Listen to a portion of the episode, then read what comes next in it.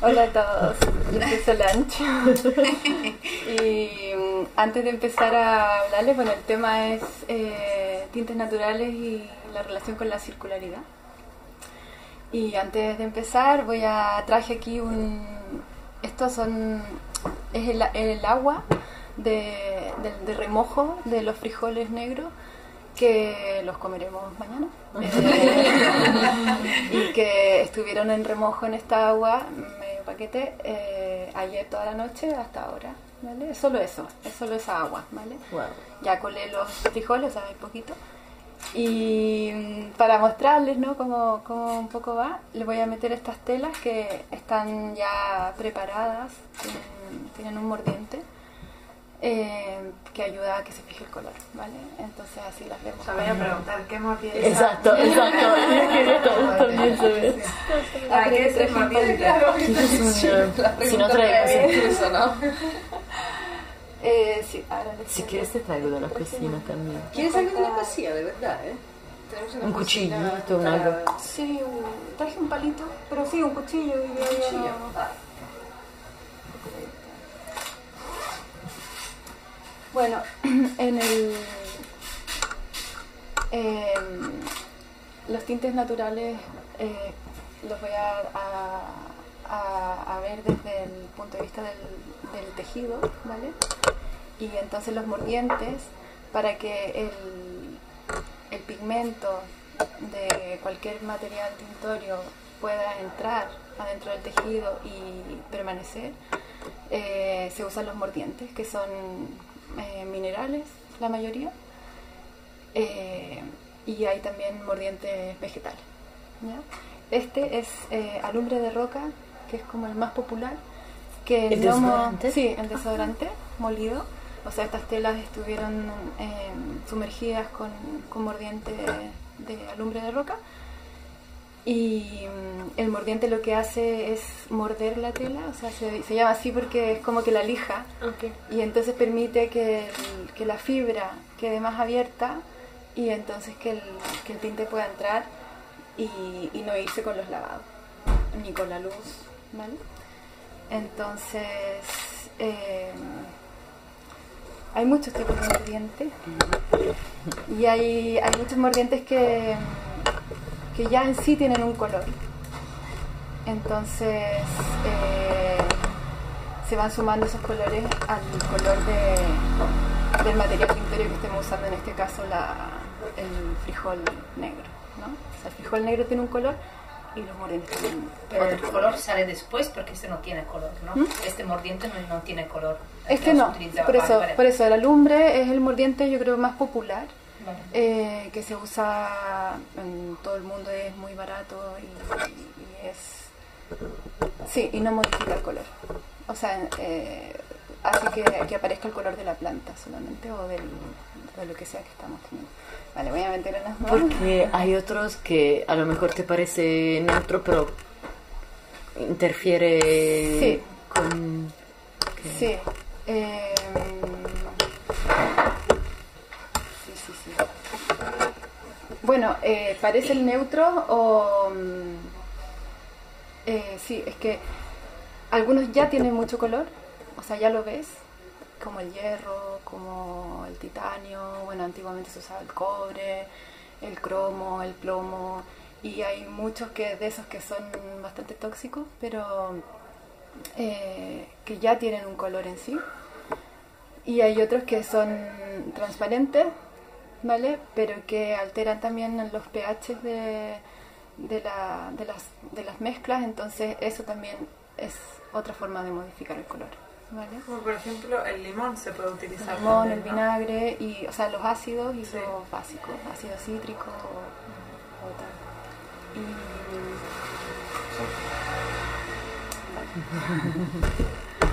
bueno, esto aquí mientras tanto.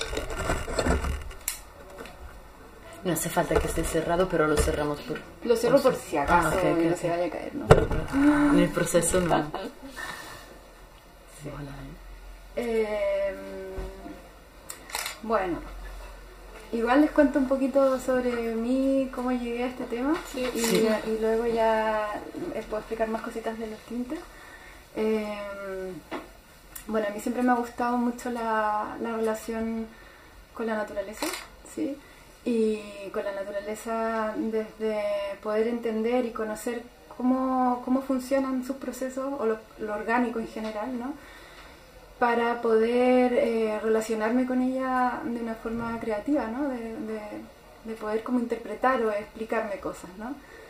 Entonces, eh, me gusta esa parte como de laboratorio, ¿no? Con ella. Em, y a medida que la voy conociendo, entonces puedo como ir interactuando ¿no? con ella. Y, y bueno, siempre desde el punto de vista de, de cuidarla o cuidar, cuidarme, ¿no? O sea, entendiéndola como, entendiéndome parte de... eh, y de visibilizar esos procesos que a veces están así muy, muy invisibles.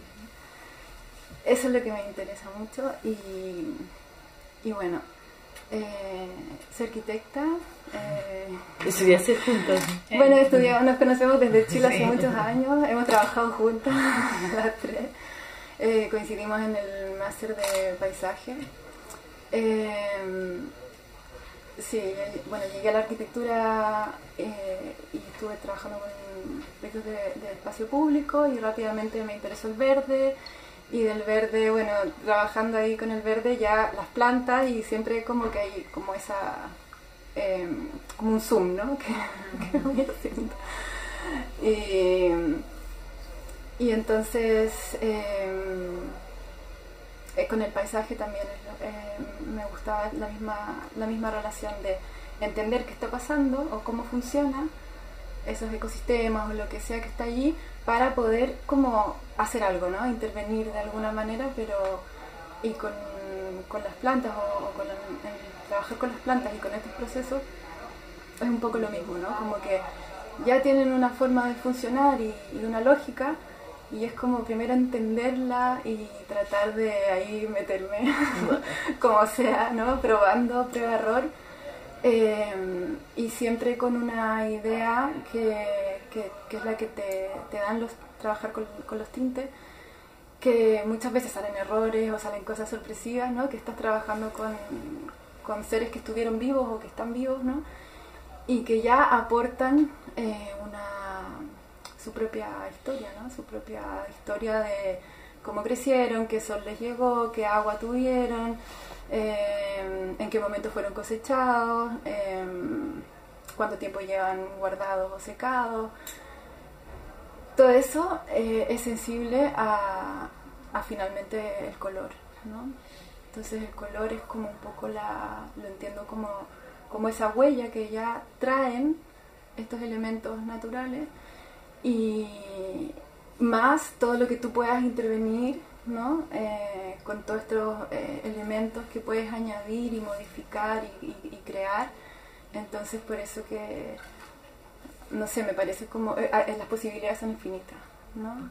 Porque cada persona ya trae lo suyo, ¿no? De cómo inte- eh, relacionarse con eso y las plantas, minerales, insectos, eh, hongos, bacterias, eh, todos esos elementos Y el tejido también. y el tejido, el tejido eh, ya traen otra información. Entonces, bueno, no sé, eh, eh, me parece como lo más interesante, ¿no? Como que, así como te pasa a ti con la mano izquierda, eh, e- este factor, ¿no? De, de que sean eh, cosas vivas, hace que tu control sobre el tema sea limitado. ¿Sabes? Siempre tenés el factor sorpresa, Siempre ¿no? está el factor Claro. sorpresa. O sea, todo lo que pensás que va Sí. a salir de una forma, tal vez repetís el mismo proceso Sí. y el resultado es distinto. Sí, sí, sí, sí. Y todo cambia, o sea, el- si las cosechaste en invierno o si las cosechaste y las usaste inmediatamente es un color y si las guardaste y lo usaste en seis meses te da otro color, o sea, puede pasar de un amarillo a un naranja. Y, pero después se puede también transformar después. Eso que decías que le pones esta, este material que como lo deja. Sí, sí, sí, sí, sí. También se puede, puede seguir transformándose o tú puedes hacer que también siga transformándose en el tejido o después se queda como... Mm. Bueno, Ahí también es interesante porque eh, de todas las plantas, voy a hablar sobre todo de las plantas, ¿vale? Que, que es lo que más he, he tocado. Eh, muchas plantas tienen color, pero no todas eh, tienen como la fuerza de, de combatir la luz, por ejemplo, ¿no? Entonces tienen color, por ejemplo la remolacha o la cúrcuma, tienen un color hermoso, que, pero después de un tiempo le- que le llegue luz ya, ya se va a oxidar el color o se va a perder, ¿no? Entonces, hay, hay- puedes trabajar con ellos de manera más eh, es- esporádica, ¿no? O sea, que, no pretendas fijar el color. Eh, y otras veces hay plantas muy, muy estables y que si, tienes un buen proceso, o sea, si conoces una buena forma de estabilizarlo aún más a través de los mordientes y de los taninos y de estas ayudas que hay para fijar el color, eh, puedes tener un, un tinte súper, súper estable que te dure eh, muchísimos años, ¿no? Como un poco muchas de, la, de los tejidos antiguos de muchas culturas eh, estaban hechos con tintes naturales. o sea, Bueno, pero también es lo bonito del efímero, ¿no? También, por eso te digo que- hay como que cosas también- que tú puedes hacer y Ujú. que después con el tiempo se marchan un Sí. poco como lo, lo Sí. que es la naturaleza, Y después ¿no? los puedes volver a, a reteñir. Y claro, Yo depende tengo cómo... unos tejidos que son indios, de estos de la, que mi madre compró en India no sé, hace mucho tiempo y que sigo utilizando, pero claro, se ha ido todo el tinte, pero sigue teniendo un olor del, Mm. del primer día, no sé, también son cosas, no sé, que yo creo que, que tienen su punto Sí. también, ¿no? Que se vaya transformando en el Sí, sí, tiempo. sí, sí, total, total. Lo- Totalmente. para fijar, has dicho que usa los taninos, Sí. Que son el mismo del vino. No. Sí, sí, sí, sí. Ah, sí. ok. ¿Qué- Eh, el tanino es una parte que tienen algunas plantas más que otras eh, y que ayuda en la fijación sobre todo de las telas de algodón. O sea, el tanino se usa para las fibras vegetales, ¿vale? Que es algodón, lino, bambú, mm, cáñamo, ¿vale? Todas esas fibras... ¿no? Radio. Sí, erróneo. Eh, cuestan más que entre el tinte, ¿vale? Porque son más lisas. Y entonces eh, ahí se usa mordiente y tanino, normalmente, ¿vale? Y en la lana, seda, eh, alpaca, vicuña, bueno, todos los animales, la proteína ya, ya es más porosa y, y no hace falta eh, el tanino, ya con, con un mineral entra, entra muy bien. Y de hecho, casi todas las culturas antiguas que trabajan sobre todo la lana, porque, mm, porque es, muy, es muy fácil de, y es estable ¿no? de, de fijar y los colores son mucho más vivos. O sea, si tú tiñes en el, en el mismo tinte una tela de algodón y una tela de lana, la lana te va a quedar flúor y, el, y, el te- y el algodón es más necesita como mucha más carga de pintura para tener un color fuerte. Pero ¿y ese proceso fue una prueba, error, prueba, error tuyo personal o tú también estudiaste con Sí, alguien? le- O cuando fuiste en Chile, fuiste... De- ahora, ahora le- les cuento bien. Eh, bueno, yo en paralelo siempre me interesé por el dibujo, por he hecho un montón de cursos de pintura, dibujo, tal. De ahí pasé a estudiar serigrafía para estampar mis dibujos en textil y poder tener como algo que ofrecer, ¿no? En un momento. Y, y entonces, bueno, me, me dediqué mucho tiempo a estampar con tintes lo más eh, ecológicos que encontré, pero que son tintes al agua, que incluso a veces me las vendían como ecológicas, y- pero no lo son. Eh, Lo único bueno es que no tiene una base plástica, tan Sí, plástica, sí, verdad. sí. Y mm, bueno, imprimí mucho mi- mis propias eh, ilustraciones y tal.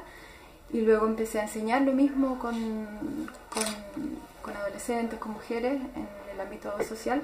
eh, y empezamos a estampar y estampar y estampar mucho. Entonces al final estábamos haciendo producciones de textil con, con tintas de estas al agua. Eh, siempre los dibujos eran con motivos de naturales y tal, como, ¿no? como hablando de este mundo más sostenible, pero el proceso no lo era. Mm. Y, y llegó un punto donde a mí eso me empezó como a pesar mucho, porque veía toda esta, todos estos residuos y, eran producciones grandes, entonces, y, y en un momento después de una de estas producciones me, me empezó a salir una alergia en la piel. Y ahí dije, ya, paro. Y, mm, y yo ya había estudiado tintes naturales.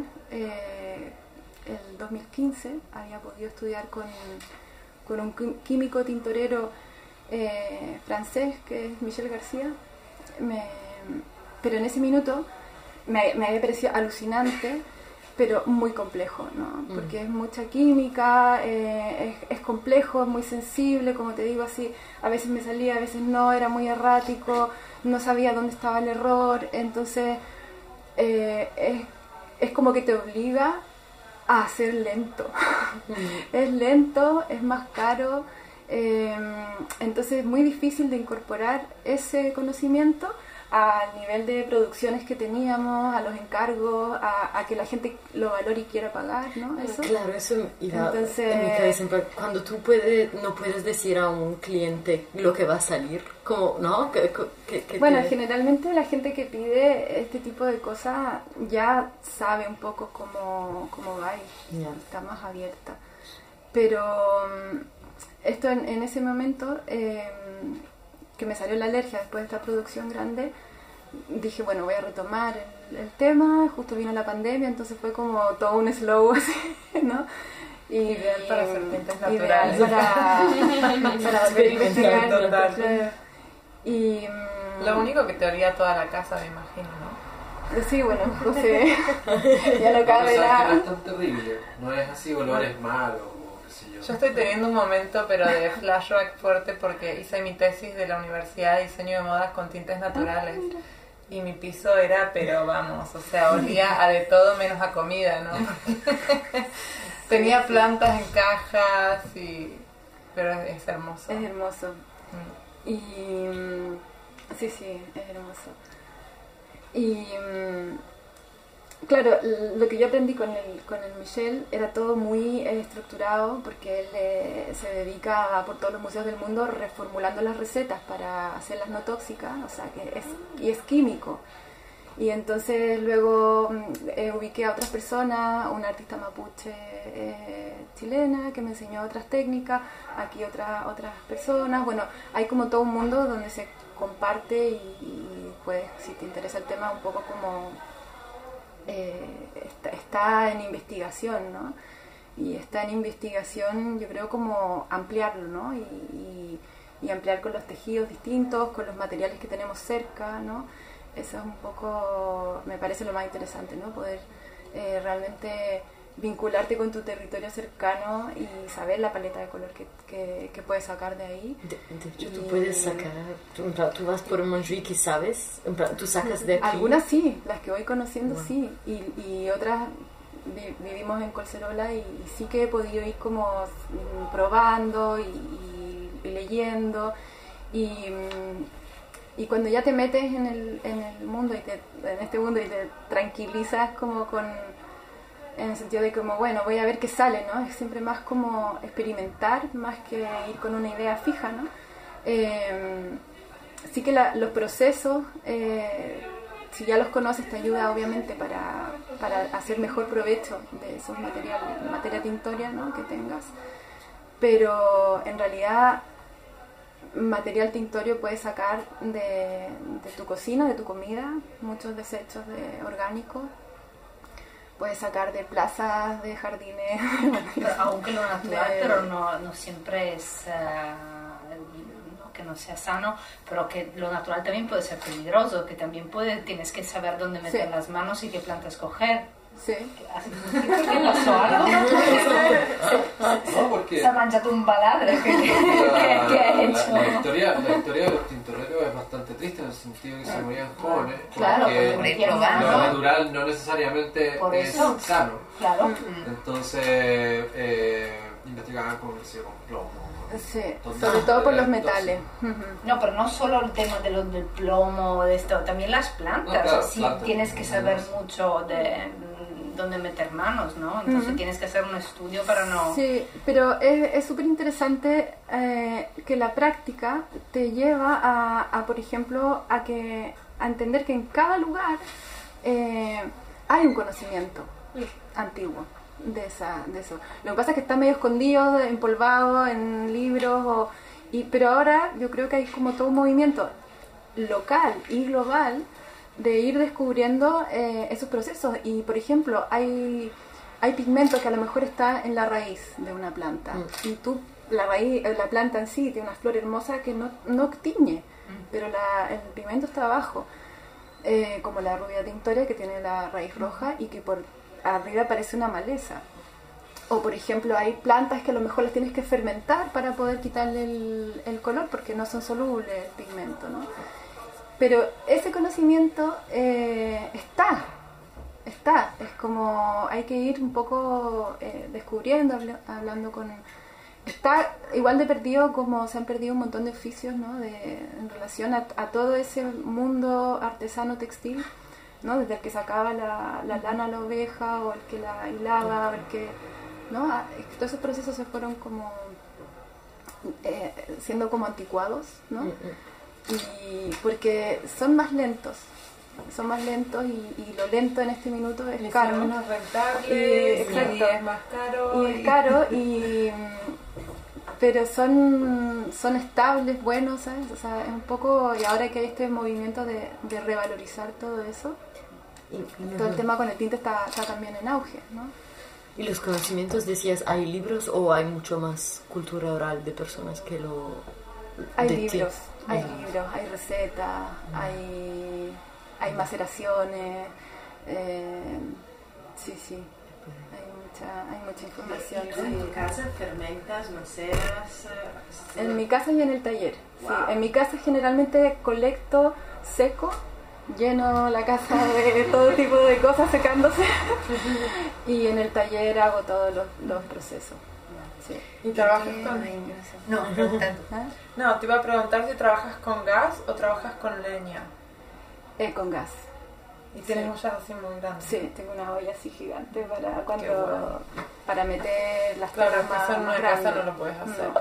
normalmente. O sea, tienes un, necesitas un espacio. Y dentro del mundo de los tintes a mí me interesaba la estampación porque, me- claro, todo esto, o sea, fue a partir de lo de la alergia, hacer un parón con, con dejar de producir y, me quedé así un poco, digo, ¿cómo sigo? Llevo desde la pandemia ahora como investigando, investigando, investigando hasta sentirme cómoda con, las distintas técnicas o probando técnicas. Eh, mi objetivo es llegar a, técnicas lo más sencillas posible, económicas y, fáciles de, transmitir también y de utilizar. Y para volver a retomar. Eh, el tema, y, pero desde ese lugar. Y lo que un poco lo que, lo que me ha llevado eh, de hacer todo este proceso o verme en este momento como de tanta complejidad de cosas y tal, es que, eh, no sé, trabajar con los tintes eh, te invita a, a conectar con, a entender esta circularidad, ¿no? Esta circularidad me refiero de, de dónde consigues las materias primas, ¿no? Eh, si son de desechos, cómo se recolectan, eh, ¿quién, te, quién te ayuda a recolectar, o sea, como que arma mucho eh, tejido social, ¿no? Como de, vale, de cómo, cómo recolecto para que todo esto tesoro no se vaya a la basura, ¿no?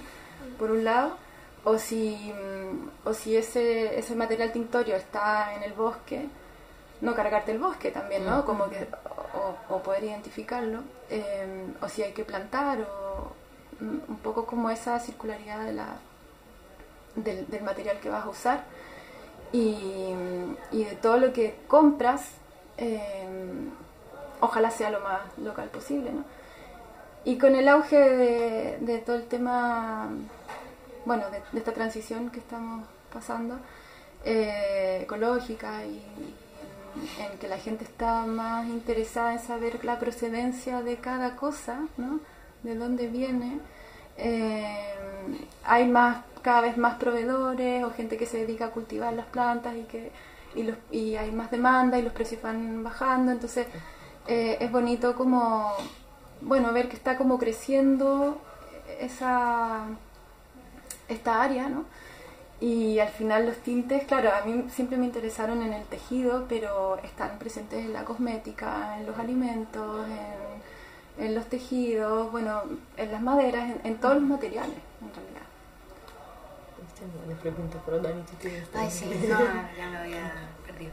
No, que también me interesaba saber cómo yendo a la escala mayor, o sea, volviendo, por ejemplo, esto que recolectas cosas en Quilcerola, o sea, ¿qué, ¿cuál es como la paleta de colores que tiene Quilcerola o el bosque mediterráneo de aquí? ¿Es una paleta variada? ¿Es posible trabajar con ella o siempre tienes que ir a buscar a otros lados?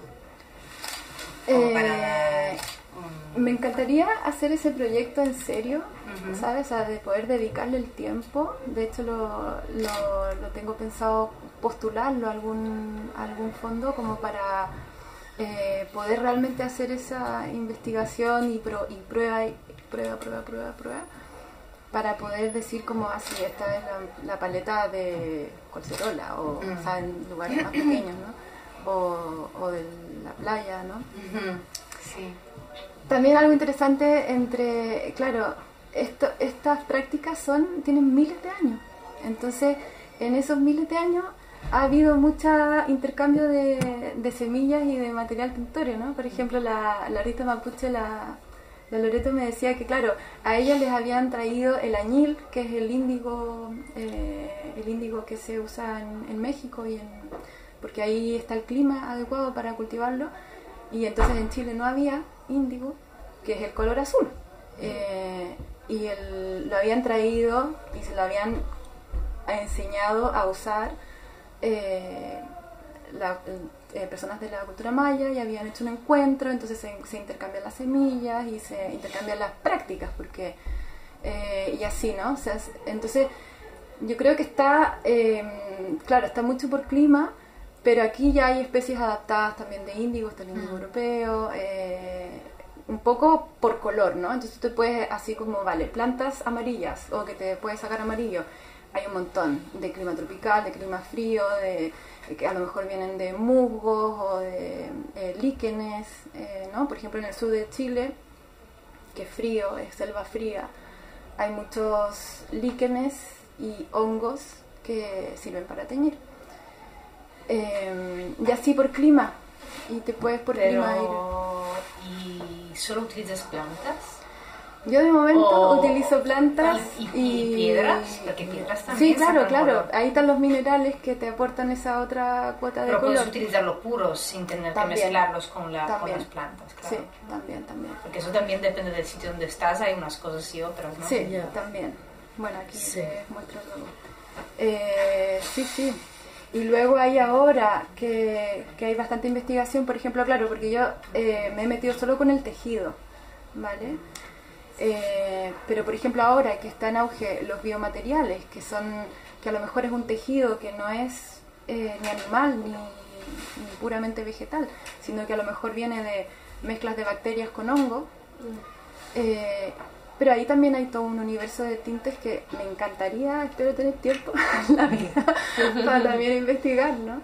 Porque a lo mejor trabajando con, con hongos y bacterias, por ejemplo, hay menos uso de agua a la hora de teñir. Pero puedes Eh, sacar pigmento también de las plantas, porque ahora tú tienes un líquido Sí. aquí, ¿no? Sí, sí, sí. Ah, Sí, tú puedes sacar eh, tinturas, ¿vale? Eh, por ejemplo, esto sería un tinte para teñir, ¿vale? Que puedes trabajar en frío o en caliente, normalmente casi todo en caliente, o sea, con el fuego. Eh, pero tú también puedes eh, espesar las pinturas y concentrarlas eh, con distintos espesantes naturales para tener pinturas que a lo mejor vas a usar con serigrafía, que era mi objetivo, ¿no? ah, ah. Iba y con unas concentraciones ¿Te habías hecho diferentes. Sí, sí. Sí, sí, mira, todo esto es, serigrafía, por ejemplo. Y por ahora solo en tejido, en papel. En tejido, pero también funciona en papel. Si Wow. papel es algodón, es como el mismo principio. Claro. Y tenía otra pregunta para hacerte. Si has alguna vez probado, bueno, justamente porque mencionaste el agua y el agua dulce es lo que más escasea en el mundo, si has probado alguna vez con agua salada, que siempre pensaba como, bueno, tal vez el agua del mar sirve para teñir. Eh, ¿Has probado alguna vez? No, no, mira qué interesante. Seguro que que, al final- modifica algo. Total, es que al final hay más agua salada que agua Claro. dulce, ¿no? Y a la hora de hacer un tinte natural necesitas mucha, Mucha agua. Sí. Mucha agua y necesitas mucho tiempo de hervor, entonces se te evapora un montón de agua. Mm, Que obvio que después conservas el tinte y todo, ¿no? Pero Claro, Pero la sal influye en el color. sí, la, La sal sal influye. La sal es como un mordiente. sí, la sal ayuda a fijar también. Entonces no estaría mal. Desde el principio dices, pones... Con agua salada. Y hay algas también que, que tienen color. Claro, por ejemplo, el, uso del agua, infinito. el uso del agua, Es cierto que se usa harta agua, por ejemplo, para teñir, o sea, para que las telas queden flotando como en esta, pero si tú creas pinturas, eh, necesitas menos agua y están más concentradas. Y ya lo más concentrado sería el pigmento, que es de, eh, quedarte solo con el... Que es como hacer una reducción cuando sí, como una, hacer como una acuarela, ¿no? Que ya, Sí, ya sí, se hace, sí, ya sí. evaporas el agua y te quedas con solo con el pigmento que lo vuelves a, a disolver o en aceites o en agua para luego reutilizarlo. Entonces, en realidad, o sea, si entiendes como un poquito el, como el principio, lo puedes ir eh, aplicando a, a distintas formas de trabajo. ¿No? ¿Y cuál es el color más imposible que...? El verde. ¿Ah? El verde me han dicho una vez, es muy difícil. El verde de es difícil, sí. O Ah, sea, bueno, los, los verdes amarillentos así, eso, la mayoría de las plantas tienen esos verdes, o sea, verdes como más amarillentos. Pero un verde esmeralda, por ejemplo, un verde así, verde azulado, normalmente tienes que hacer la mezcla de índigo índigo con un amarillo. amarillo. Sí. Y el índigo eh, es la única de estas plantas que no es soluble en agua, entonces su preparación tiene otra forma totalmente distinta, que hay que fermentarla y porque no es soluble.